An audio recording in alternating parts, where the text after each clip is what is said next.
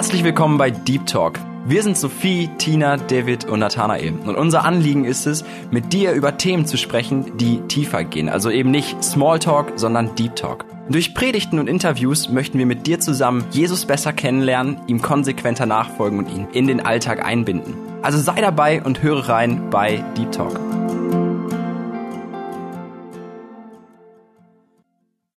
Herzlich willkommen zu der neuen Folge von Deep Talk. Mein Name ist Tina und wir haben heute wieder einen Gast im Studio. Herzlich willkommen, Dani. Schön, dass du da bist. Und ich würde dich zuerst einmal bitten, dass du dich vorstellst. Hi, ich freue mich auch hier zu sein. Mein Name ist Daniel Sergejew auf Russisch. Genau, ich komme aus Estland, bin schon seit circa drei Jahren hier in Deutschland. Ja, mein, meine Muttersprache ist äh, eigentlich Russisch, ja, wie ihr schon wahrscheinlich verstanden haben von meinem Namen. Und ich habe einen Bruder. Er lebt jetzt in Finnland. Genau. Also du bist in Estland geboren und wie kommt es, dass du dann Russisch als Muttersprache hast? Also meine Eltern, sie kommen ursprünglich aus Russland, aus Ostrussland und alle meine Umgebung war, waren russische Menschen halt. Auch äh, ich war in einer russischen Schule mhm. und ja, Estnisch kann ich auch, aber halt nicht so gut. Und bist du christlich aufgewachsen? Meine Oma ist halt Christ, aber orthodoxischer Christ. Und ich bin auch äh, da zur orthodoxen Kirche gegangen, aber da war halt nichts äh, über Jesus sozusagen. Also ich habe nichts bekommen sozusagen. Mhm. Da war alles auf Altrussisch und ja, das war äh, sehr traditionell halt da hat man irgendwelche, also man hat aus der Bibel auf Altrussisch gesungen und als Kind habe ich einfach nichts verstanden und die Kirche war halt voll mit alten Frauen und da war nichts so Attraktives für mich als Kind. Ja, und wegen der Sprache habe ich auch nicht, nicht viel mitbekommen. Meine Oma hat mir auch nicht so viel aus der Bibel äh, gelesen oder erzählt über Jesus. Genau, also Sie ist auch nicht wiedergeborener Christ, so wie ich das meine. Ja, also erst habe ich äh, über Christus später erfahren. Mhm. Wie viele Jahre hast du in Estland gelebt? Also bis ich 18 wurde. Und ja, ich bin in kleiner Stadt Haapsalu geboren wurde. Und dann bin ich äh, mit wahrscheinlich vielleicht fünf Jahren nach Tallinn umgezogen. Das ist Hauptstadt von Estland.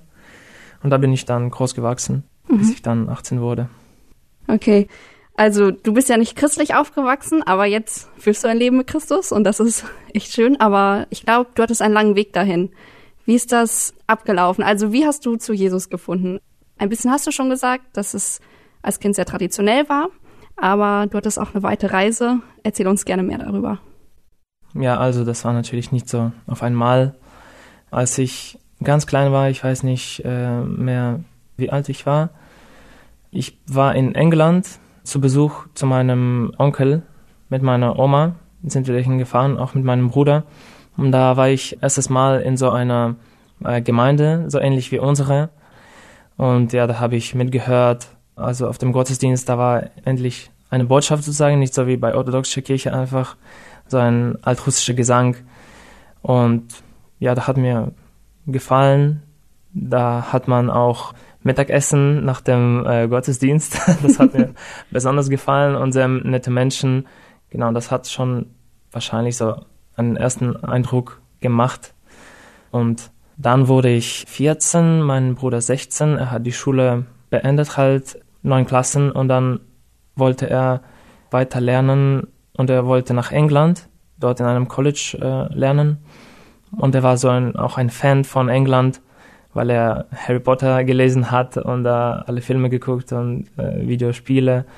Und er wollte dahin und mein Onkel hat ihn genommen. Ja, da hat er mittlerweile sich bekehrt. Und ja, er war äh, nicht so ein guter Mensch in meinen Augen. Ich war froh, dass er weggefahren ist. ich habe ihn nicht vermisst. Genau, aber dann hat er sich verändert und er hat auch sich sehr stark verändert. Er hat angefangen mit mir Beziehungen aufzubauen, mich zu kontaktieren und wir haben so geredet. Ich habe mitbekommen, dass er sich stark verändert hat. Und ja, wahrscheinlich nur erst, wenn er zu Besuch in Estland war, hat er mir so ein bisschen evangelisiert. Wahrscheinlich wollte er mir das live alles erzählen. Und äh, er hat mir dann ein bisschen mehr schon erzählt, als ich wusste. Er hat gesagt, dass äh, Christus für dich gestorben ist und mit seinem Blut für meine Sünden bezahlt hat. Ich war natürlich so ein bisschen ahnungslos, was für Sünden halt. Ich lebe so, wie ich lebe. Genau. Und das hat mich aber gepackt. Und dann hat er gesagt, dass er wartet auf mich, bis ich komme, um dann ähm, ja, meinen Namen äh, in das Buch des Lebens einzutragen. Und er war für mich wahrscheinlich das größte Zeugnis. Genau, und dann, als ich 16 war, war ich auch in England zu Besuch. Aber ja, da war ich auch äh, ein paar Mal in der Kirche, war mhm. aber sehr dagegen. Also aufgrund, äh, dass ich halt von orthodoxischer Kirche, ja, ich habe so entschieden, dass das nicht für mich ist, dass das etwas Komisches, dass vielleicht in England äh, da Menschen Fanatiker sind das, ich brauche das einfach nicht. Ich werde leben, so wie ich lebe halt und das Leben genießen. Und äh, ja, ich bin eher so gegen Gott geworden. So vielleicht ein bisschen okkultistische Dinge haben mich so interessiert, weil meine Mutter da auch mit äh, Horoskopen so vertraut war, oh, irgendwelche solche okkultische Filme und äh, Bücher. Also okkultische meine ich so auch wie zum Beispiel Herr der Ringe und in England war ich halt sehr rebellisch halt. Mhm. Und da habe ich auch so nicht gute Dinge äh, gemacht. Genau, aber da habe ich äh, noch mehr mitbekommen, auch Gespräche mit ähm, meinem Onkel, mit meiner Tante geführt und mit meinem Bruder. Ja, da ist mir das nochmal klarer geworden. Okay, das heißt, die haben die ganze Zeit viel mit dir geredet, auch über den Glauben und haben dir dann auch sozusagen bewusst gemacht, was Sünde ist, was dir damals nicht so bewusst war? Ja, so, ich denke, das weiß ich schon nicht mehr. Aber mir ist das so ich, irgendwie wichtiger geworden, eher von der Seite, dass die Menschen dort in der Gemeinde anders sind als die Menschen, die nicht in der Gemeinde sind. Mhm. Genau, dass irgendwas mit ihnen nicht stimmt, dass sie anders sind. Sie haben solche äh, Liebe, sie sind so offen. Und ja, die Menschen, die ich von meinen Freunden kannte, zum Beispiel ihre Eltern, sie waren nicht so, genau, das war für mich auch so ein Zeugnis halt, das Leben von den wahren Christen. Mhm. Ja, voll gut. Das sollte Christen auch ausmachen. Was würdest du denn aus heutiger Sicht sagen, wenn da jetzt Zuhörer sind, die auch gar nicht mit dem vertraut sind, was Sünde ist? Mm, ja, das ist wahrscheinlich schwer vorzustellen. Mir war das schwer zu verstehen. Aber das ist auf jeden Fall, so wie in der Bibel geschrieben steht, das wurde auf unserem Herzen oder irgendwie so äh, geschrieben. Also wir wissen eigentlich, was an sich Sünde ist. Genau, und das ist, man spürt das einfach. Aber mittlerweile dämpft man das zum Beispiel, ja, wenn man stählt. Äh, früher als Kind äh, habe ich auch so gestohlen aus den äh, Supermärkten da Süßigkeiten und so weiter. Und ich wusste ganz genau, dass das schlimm ist, aber ich habe versucht, das zu dämpfen Genau, aber Gott hat mir immer wieder wichtig gemacht, dass das nicht okay ist und ja, man muss einfach ja so auf innige Stimme sozusagen hören. Wir haben ja auch das Gewissen, genau. Und ich denke, dass genau das Gewissen sagt uns, was Sünde ist und was nicht Sünde ist. Und für ungläubige Menschen, für mich früher war das nicht so wichtig halt, so, sobald es niemand mitbekommt. Aber vor Gott ist das schlimm, genau. Das ist das, was unsere Welt halt kaputt gemacht hat und die Ursache vom Sündenfall war. Mhm. Ich lese gerade ein Buch, da wird das auch nochmal voll gut erklärt. Der Autor, das ist Hans-Peter Reuer, der sagt, Sünde ist getrennt sein von Gott. Aber wie du auch schon gesagt hast, das Gewissen spielt da auch eine große Rolle und Gott hat das ja auch eingegeben, aber man kann das halt auch dämpfen oder ähnliches, genau. Nachdem du dann von dem Besuch in England zurückgekommen bist, nach Estland, wie ging dann dein Weg weiter? Also heute bist du ja in Deutschland. Wie bist du hergekommen? Ja, also wann ich in England war, ich war erst 16 und mein Weg halt, also hat sich nicht besonders viel äh, verändert. Ich fuhr, fuhr ziemlich sündiges Leben halt, alles zusammen Drogen, da sich betrinken, so in Club äh, gehen und Mädchen und vielleicht andere Drogen. Genau, aber das wurde mir immer wichtiger. Gott hat mich angefangen zu rufen, mir Sachen klar machen, dass das führt nicht ins Leben sozusagen, dass das ist ein verkehrtes Weg, was ich äh, gehe. Und ja, so fing es an dort in Estland mit der Depression, da ich äh, auch nicht so eine gute Familie gehabt habe. Meine Eltern haben sich geschieden, meine Mutter hat angefangen zu trinken und sie trank eigentlich, also sie hatte Sucht nach Alkohol, seit ich sieben Jahre alt war, also oh. so hat es angefangen. Und äh, ja, das war sehr stressig und äh, schwer. Auf mich hat niemand aufgepasst, so dass ich in der Schule auch nicht die besten Noten hatte. Ich habe eher weniger Hausaufgaben gemacht, sondern ich war immer auf der Straße. Genau, daher kommen auch diese ganze ja, Geschichten oder Sucht nach, nach äh, Rauschmitteln und so weiter und mhm. so ein verdorbenes Leben halt.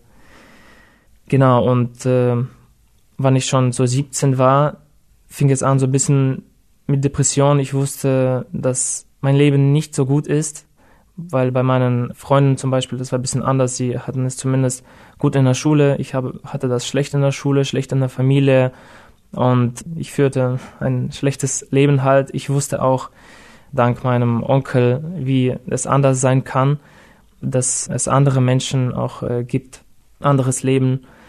Und äh, ja, ich wollte einfach weg. Ich wollte erst nach Hawaii. Ich wollte einfach irgendwo hin, wo Sonne und Strand und Palmen sind. Und ich habe das tatsächlich so geplant, dass ich dahin gehen werde und ich will einfach mein Leben vom Neu anfangen. Oder ich wollte vielleicht nach Kalifornien. Und es ist so geschehen, wann ich 17 war.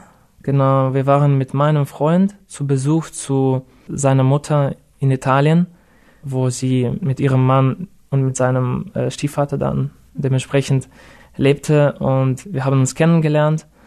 Und sie haben gesagt halt, wenn du nicht in Estland bleiben willst, komm auf jeden Fall hierhin.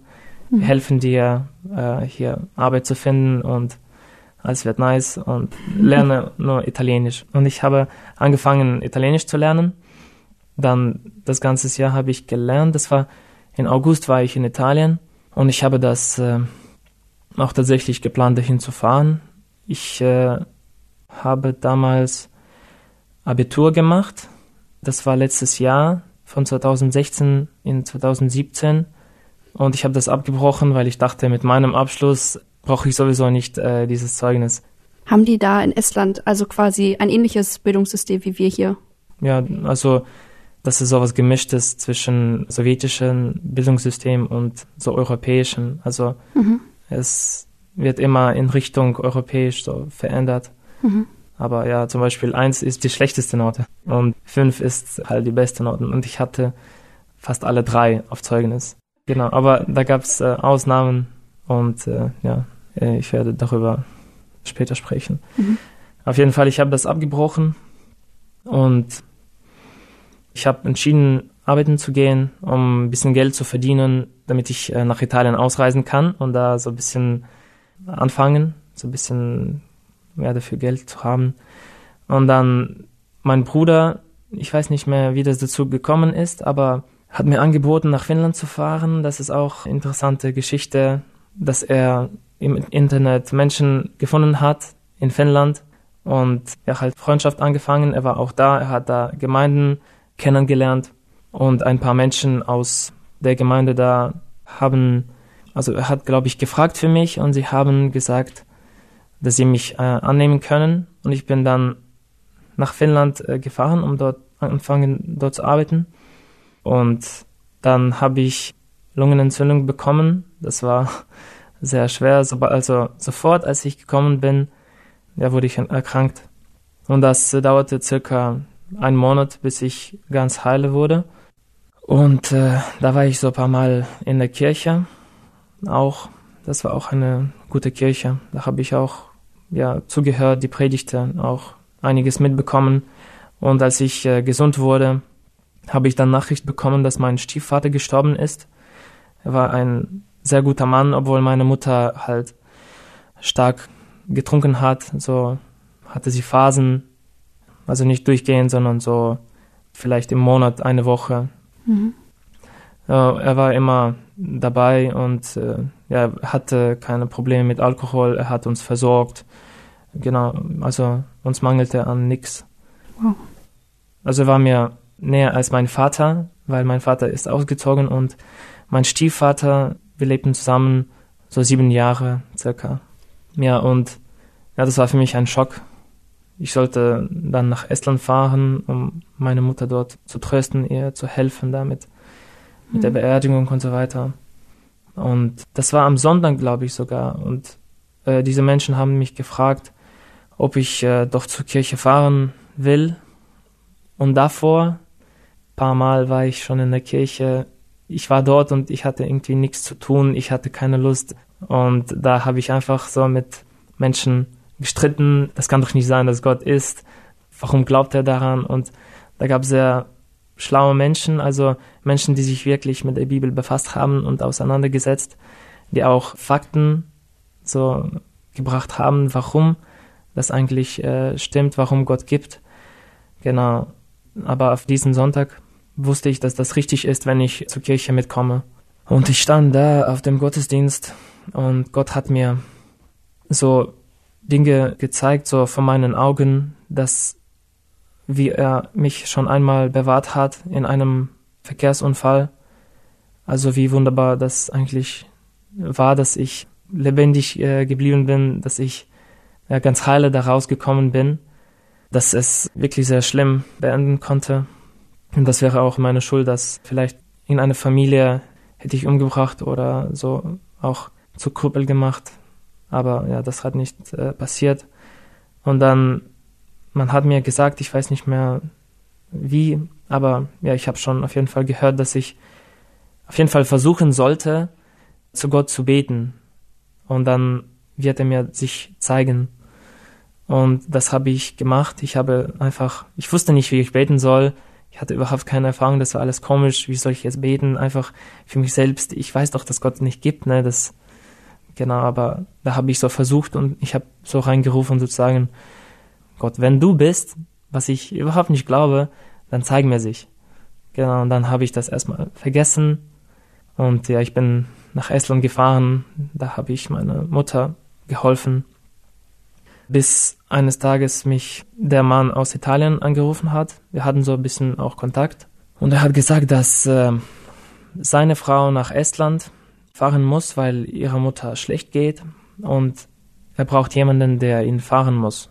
Und er hat mir angeboten, halt sein Fahrer zu sein für erste Zeit. Und ich habe natürlich zugesagt und bin, also sobald mein Stiefvater beerdigt wurde, sobald meine Mutter da keine Probleme hatte, ja, habe ich gepackt, alle Sachen in zwei Koffer und ab nach äh, Italien. Hat er schon gesagt, für wie lange du dann da hinkommen sollst oder einfach erstmal auf unbestimmte Zeit? Für unbestimmte Zeit. Mhm. Wie alt warst du da? Ich war damals 19 und äh, ich dachte eigentlich einfach umziehen. Ich wollte nicht zurück nach Estland, weil Estland mich sehr kaputt gemacht hat, sozusagen wie ich damals dachte. Das Wetter war auch übrigens sehr schlecht, das habe ich vergessen zu erwähnen, aber damals, das war sehr wichtig für mich, weil das Wetter dort ist wirklich schlimm. Da gibt's keine Sonne im Winter, also sehr, sehr wenig. So, wenn einmal im Monat Sonne scheint, dann ist das schon äh, sehr gut. Mhm. Und Menschen leiden auch unter Depression, da Vitamin D-Mangel. Genau, ich wollte einfach nicht äh, mehr in der Kälte bleiben, an diesem, an dieser Ostseeküste. Tallinn liegt an Ostseeküste, wo immer windig und feucht ist und das, da ist eigentlich nicht so kalt, aber wegen dem Wind und der Feuchtigkeit, es fühlt sich sehr kalt an. Und ich wollte das einfach nicht mehr haben. Ich wollte weg. Und ja, ich dachte, dass es alles in Italien klappen wird, mhm. dass ich erstmal für diesen Mann arbeiten werde. Und dann finde ich schon Arbeit, er hilft schon. Und er war auch so ein besonderer Kerl also ein bisschen kriminell. Er war in Italien, weil er hat von Estland geflüchtet nach Deutschland und von Deutschland auch nach Italien und überall hat er verbrochen und ihn suchte Estland und ihn, ihn suchte auch Deutschland und genau, Italien hat ihn halt Asyl gegeben. Und äh, den Fahrer brauchte er, weil er eigentlich, also ich glaube, Führerschein hatte er nicht mehr. Er hat auch eine Erkrankung, das heißt Multiple Sklerose. Mhm. Und er musste so jede zwei Tage musste er zur Polizei Unterschrift zu stellen, dass er halt noch da ist und nicht irgendwie abgehauen ist. Und äh, er war auch ein spezieller Kerl. Er hatte dort Beziehungen in Italien. Die reichsten Menschen da in dem in der Stadt, Stadt heißt Piombino in Toskana, da Menschen, die Abschleppen von den Fahr Fahrzeugen betrieben haben, so wie ADAC halt, aber so im kleinen Maßstab. Und sie hatten da auch eigene äh, Kfz-Werkstätte und er kannte auch andere Menschen, genau. Und ich dachte, es wird schon auf jeden Fall was, ja. Okay, was genau war jetzt sein Business, also dass er die Autos abgeschleppt hat? Also er hat dort mitgearbeitet, aber das waren halt seine Freunde da. Genau, und sein Business war was anderes und auch, ich würde das nicht als kriminell bezeichnen, nur weil er keine Steuer bezahlt hat, aber auch nicht so schön. Er hat Frauen aus Ukraine, Russland, auch Estland, Lettland, Litauen und solchen Staaten oder vielleicht auch aus Moldawien eingeladen, in Italien in Club zu arbeiten. Nicht als Prostituierte, aber als Hostess heißt es. Das heißt, sie sitzen da in einem Club oder in einem Lokal und sie warten, bis einer Reicher kommt und dann reden sie mit ihm und ja, haben einfach Spaß und sorgen dafür, dass er bestellt Getränke für sie und für ihn und so weiter. Und da können sie sehr viel verdienen, weil diese Menschen, diese reiche Italiener, sie haben dann zu ihnen Beziehungen, also sie bauen so Beziehungen auf und sie bezahlen ihnen da Handys und äh, Kleidung und so weiter. Man kann da als Frau halt sehr reich werden sozusagen. Mhm. Auf, auf, jeden Fall, wie ich das gehört habe. Ohne so, dass du mit ihnen schlafen musst, genau. Mhm. Und hast du auch viel von dem mitbekommen oder warst du nur so im Hintergrund? Also, ich wollte auch da rein. Ich dachte, warum nicht, aber da ich versucht habe, das war für mich zu schwer. Diese Frauen, die sich entscheiden, diese Arbeit auszuwählen, sind wirklich so wie Wölfe. Das, ich war ziemlich lieber Mensch, ich habe, ich war nicht so kriminell und sie sind wirklich so, ja, wie kann man das sagen, so stur und ja, ich, ich konnte einfach dort äh, nicht klarkommen. Also ich, in diesem Geschäft bin ich nicht eingestiegen halt. Mhm. Okay, und wie ging es dann weiter?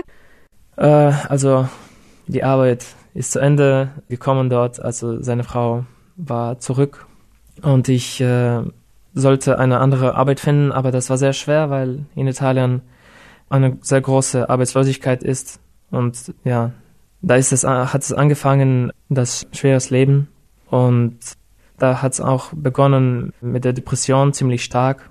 Äh, ich blieb einfach die ganze Zeit zu Hause und äh, wusste nicht, was ich machen soll, weil überall brauchte man keine Mitarbeiter.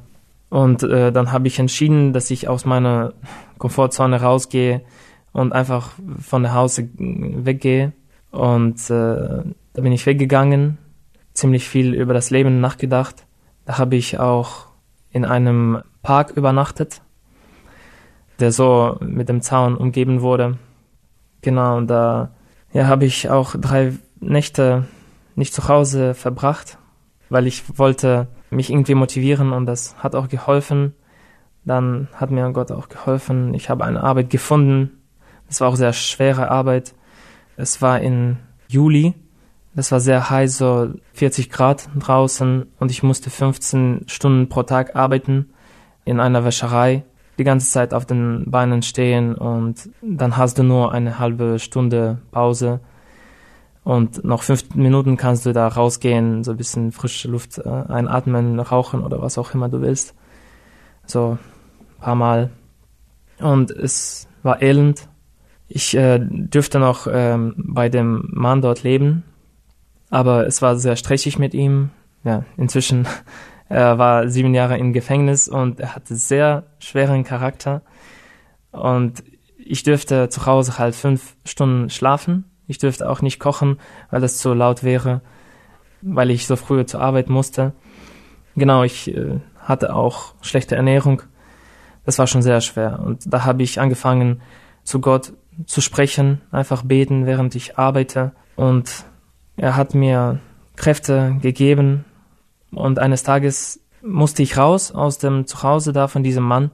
Und äh, ich habe da meine Arbeitskollegen gefragt, ob ich da bei ihnen leben konnte. Und übrigens ein paar Araber, so zwei Brüder, Muslime, haben mich aufgenommen zu ihnen nach Hause. Und genau, ich lebte da ungefähr zwei, drei Wochen vielleicht. Und danach musste ich wieder los. Also ich musste umziehen zu einem anderen Arbeitskollegen.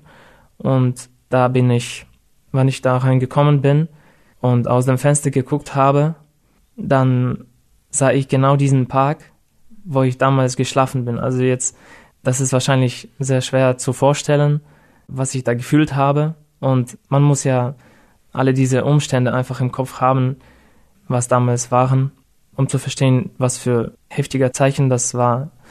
Ja, ich kann das auch natürlich jetzt nicht wiedergeben, das ganze Bild. Und ja, so hat mir Gott gezeigt, dass, guck, da lagst du halt und jetzt äh, bist du hier. Du darfst jetzt hier schlafen sozusagen und du bist in meinen Händen. Ich führe dich. Jetzt hast du Arbeit, jetzt hast du auch ja etwas halt erreicht. Du hast irgendwelche Mittel also in dieser Zeit in Italien habe ich mich umgekehrt, also ich habe mich bekehrt sozusagen und da habe ich einfach verspürt, wie mich Gott angefangen hat zu verändern. Meine Lebenssicht ist komplett verändert worden. Ich habe angefangen, über diese Sachen zu denken, über die, also, die mir früher überhaupt nicht wichtig waren. Ich habe angefangen zu denken über Familie, über meinen Bruder, über meine Mutter, über meine Zukunft. Genau, und auch, dass das Leben vergänglich ist und auch, dass ich etwas Geistliches brauche, dass ich eigentlich Gott brauche. Mhm. Und ja, ich habe entschieden, dass ich jetzt nach Estland zurückfahre. Genau. Krass, schön. Und als du dann zurückgekommen bist nach Estland, also wie hast du da deine Mutter vorgefunden oder die Verhältnisse? Also das ist sehr interessanter auch Teil der Geschichte. Es ist so geschehen, dass meine Mutter irgendwelchen Gründen vielleicht, sie wollte irgendwas im Leben verändern. Sie ist nach Deutschland umgezogen, nach Reda Wiedenbrück. Also ne, erstmal, das war nach, nach Dortmund umgezogen. Weil mein Stiefvater hatte dort auch Bekannte und eine Bekannte hat sie dahin eingeladen halt, damit sie auch halt nicht in Estland bleibt und in Deutschland arbeiten kann und sie hat angefangen bei Tönnies zu arbeiten. Wir waren mit ihr im Kontakt und sie hat gesagt, dass ich nicht nach Estland kommen soll, sondern nach Deutschland. Und ich dachte, okay, jetzt habe ich ein bisschen Italienisch gelernt hier in Italien, so ein bisschen verdient auch. Und jetzt kann ich nach Deutschland kommen, dort ein bisschen verdienen, Deutsch lernen, sparen und dann nach Estland. Dann mit ein bisschen Geld kann ich dort besser anfangen, eine Wohnung mieten und weiter lernen gehen, genau, eine Ausbildung machen und dort schon zur Kirche zu gehen. Genau, aber als ich nach Deutschland gekommen bin, ich habe verstanden, dass, okay, hier muss ich noch so ein halbes Jahr leben und ich brauche auf jeden Fall eine Kirche. Und ich habe angefangen, eine Kirche zu suchen, einfach in der Stadt Menschen zu fragen, wo gibt's hier eine evangelische Gemeinde, weil Russen nennen das evangelische Kirche. Mhm. Und hier war das halt eine andere Kirche und sie haben mir einfach auf diese Landeskirche gezeigt, irgendwo mitten im Altstadt. Und zweimal habe ich solche Menschen gefunden, sie hatten keine Ahnung, also sie haben mir nur diese Kirche gezeigt. Und dann am einem Tag sollte ich äh, mir ein Fahrrad kaufen und ich ging auch durch einen Park und da habe ich äh, russische Rede gehört. Da waren zwei Frauen mit einem Hund, also durch den Wald spaziert. Und ich, ich habe das gehört und ich hatte so irgendwie so ein schönes Gefühl und ich habe Hallo gesagt. Und sie haben so gelacht auch, Hallo zurückgesagt und ich ging weiter. Und ich dachte, boah, warum kann ich sie nicht fragen, vielleicht gibt's hier eine Kirche in der Nähe. Ich habe sie gefragt, sie haben mir auch gesagt, ja, evangelische Kirche ist halt da in der Altstadt. Ich habe gesagt, nee, ich brauche eine lebendige Gemeinde und nicht ein Museum. Und dann haben sie gesagt, ja, dann kannst du zu uns kommen, aber bei uns ist alles auf Deutsch, alle Jugend auf Deutsch und ja, nur ältere Menschen können Russisch sprechen und damals war ich so erfreut, ich dachte, das ist genau, was ich brauche. Ich kann mit älteren Menschen, die auch Erfahrung haben, über Gott sprechen, über Bibel mehr erfahren und äh, dann mit jüngeren Menschen Deutsch lernen. Genau, das, das war so ein richtig großes Geschenk von Gott. Bis jetzt wahrscheinlich der größte Geschenk, was er mir nur geben konnte. Und nach einiger Zeit, in der Weihnachtszeit, ich bin nach Hause gekommen von der Kirche, glaube ich, und ich guckte ins Fenster raus und auf einmal habe ich so eine tiefe Ruhe empfangen, obwohl das äh, sehr, also das waren sehr schwere Zeiten und ich fühlte mich immer nicht wohl, aber nur in der Kirche habe ich mich wohl gefühlt und ja, ich habe so eine Ruhe empfangen von Gott und ich habe verstanden, okay, ich muss hier bleiben. Ich habe hier so eine schöne Gemeinde. Ja. Wow, voll schön. Also, wie du dann zur Gemeinde kamst. Ist das jetzt auch die Gemeinde, in der du Mitglied bist? Ja, genau, das ist Reda Wiedenbrücke Gemeinde. Also, seitdem, wann ich diese zwei Frauen getroffen habe, das war im November, glaube ich, bis jetzt äh, gehe ich zu der Kirche. Mhm. Oh, schön. Und lebst du jetzt in Reda Wiedenbrück bei deiner Mutter und dem Bekannten oder allein? Ja, genau. Also diese Geschichte ist so von Frankreich. Meine Mutter lebt nicht mehr in Deutschland. Sie ist nach einem Jahr in Deutschland oder nach einem halben Jahr, als ich in Deutschland war, ist er zurück nach Estland umgezogen, weil hier nicht klappte und weil sie auf ihre Eltern aufpassen sollte, weil sie so schon inzwischen alt geworden sind. Und äh, ich, also Gott hat mir wirklich hier in Deutschland viele Möglichkeiten geschenkt. Er hat mir auch Erfolg bei der deutschen Sprache geschenkt, dass es bei mir klappte. Ich habe immer Fortschritte gemacht und er hat mich immer mit, mit der Arbeit versorgt. Ich hatte immer Dach über dem Kopf und ja, ich sollte erste Zeit auf Tennis arbeiten. Dann ein Bruder aus der Gemeinde hat mir angeboten, bei ihm in der Firma bei der Bau arbeiten. Da habe ich so fast ein Jahr gearbeitet. Und als mein Deutsch schon ziemlich gut war, habe ich mich bei einem Altenheim beworben und danach auch bei Deutsche Post gearbeitet. Und nach anderthalb Jahren oder so oder nach einem Jahr dürfte ich mich schon an einer Schule in Bielefeld anmelden wo ich auch jetzt äh, eine Ausbildung mache. Ich wollte eigentlich direkt eine Ausbildung machen, aber das hat nicht geklappt. Da sollte ich Realschulabschluss nachholen, weil meine Zeugnis war so ein bisschen niedriger anerkannt. Mhm. Wie heißt dein Ausbildungsberuf? CTA, also chemisch-technischer Assistent. Und äh, das ist für mich auch ein großes Zeichen, dass Gott mich führt, weil in der Schule bei mir war alles schlecht, Mathe, Sprachen, auch Physik, nur Chemie war bei mir immer perfekt. hatte immer halt Einser oder Zweier. Also ich war wirklich sehr gut. Ich war auch sehr gut in Kunst, auch Sport. Aber wichtig sind diese zwei Fächer Kunst und Chemie. Da hatte ich äh, halt nur gute Noten. Und dann Gott hat mir diesen Berufskolleg geschenkt, der sich genau auf Kunst und auf Chemie spezifiziert.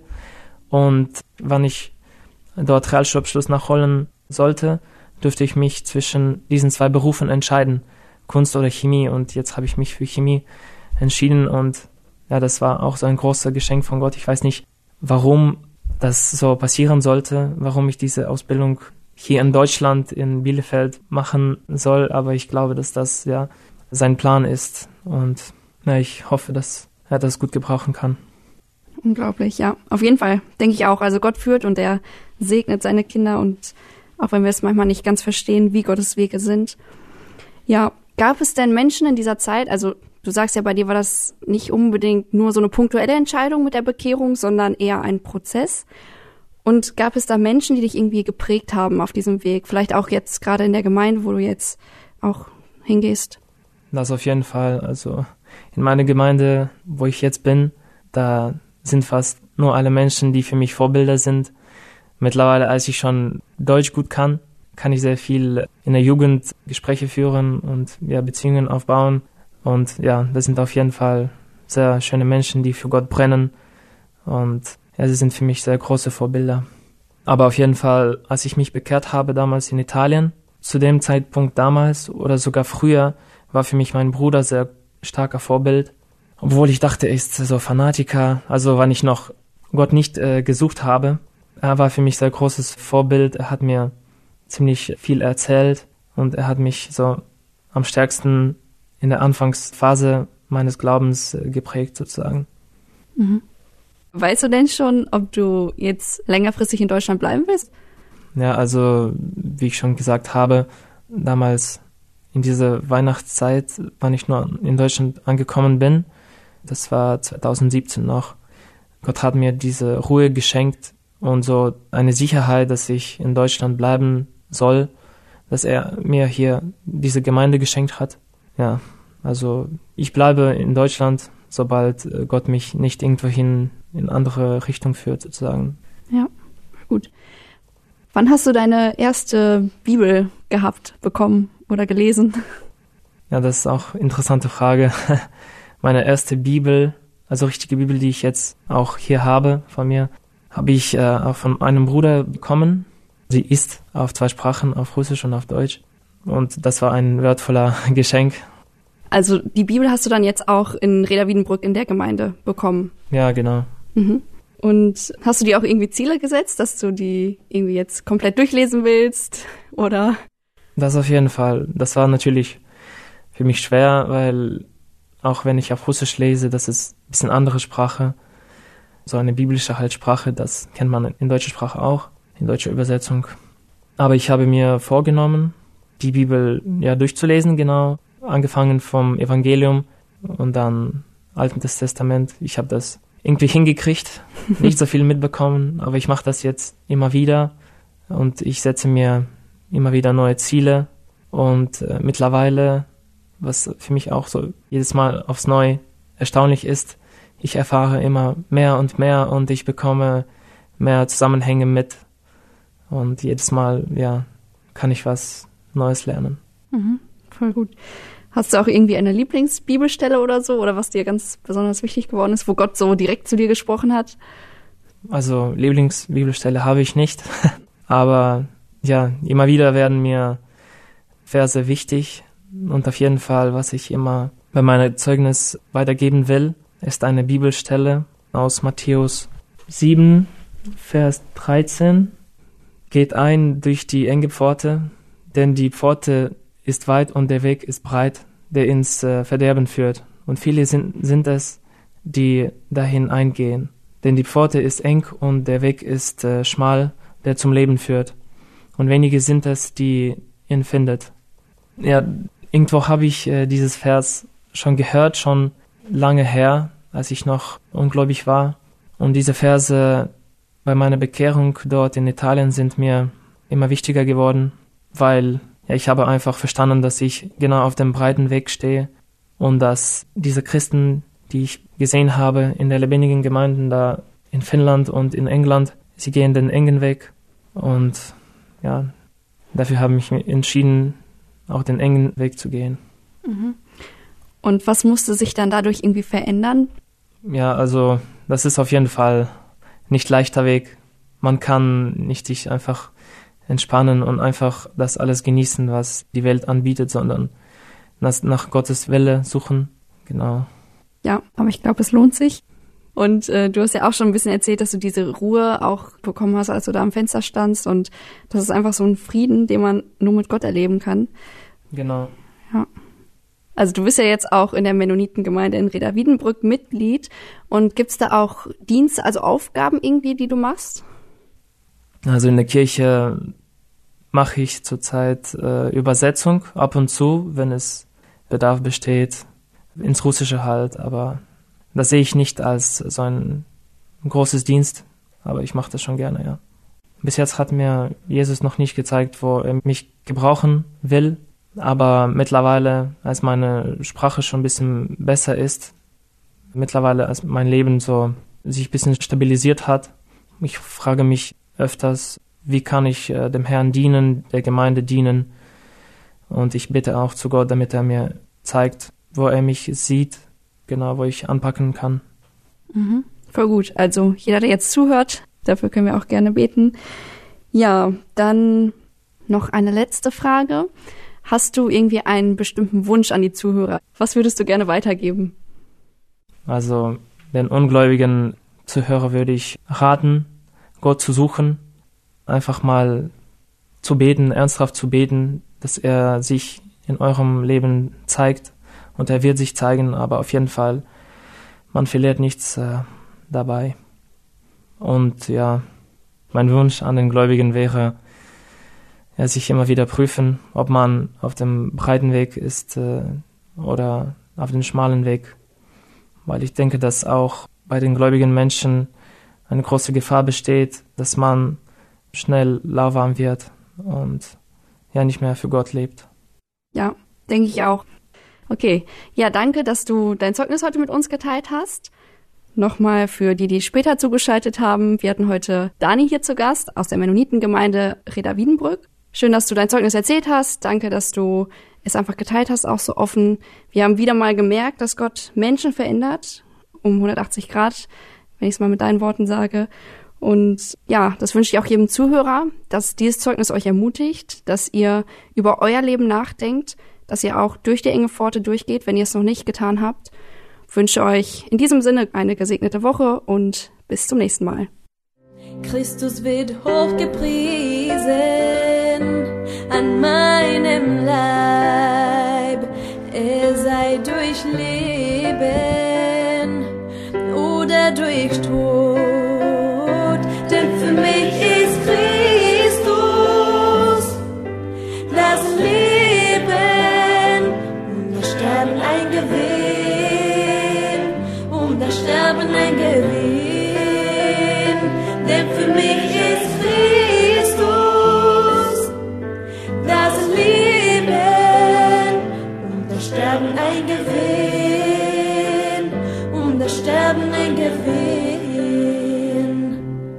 Keiner von uns lebt für sich selbst und keiner stirbt für sich selbst. Denn leben wir, so leben wir den Herrn und sterben wir, wir sterben für den Herrn,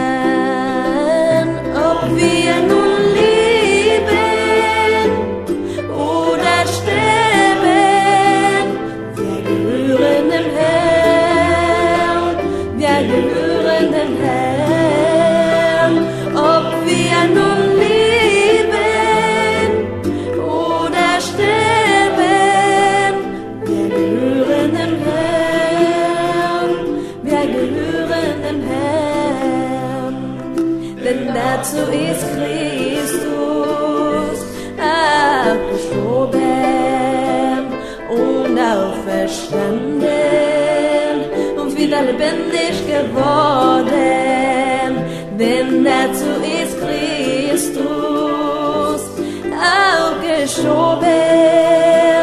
und auferstanden und wieder lebendig geworden,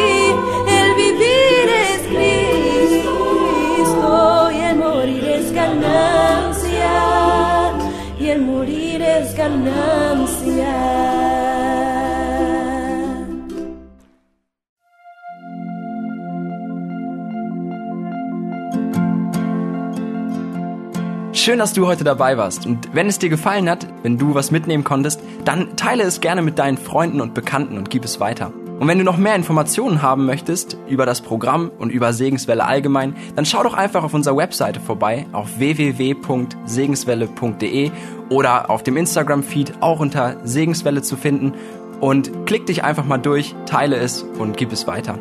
Wir wünschen dir eine gesegnete Woche mit den Worten aus Kolosser 3, Vers 17. Was immer ihr tut, in Wort oder Werk, das tut alles im Namen des Herrn Jesus und dank Gott, dem Vater durch ihn.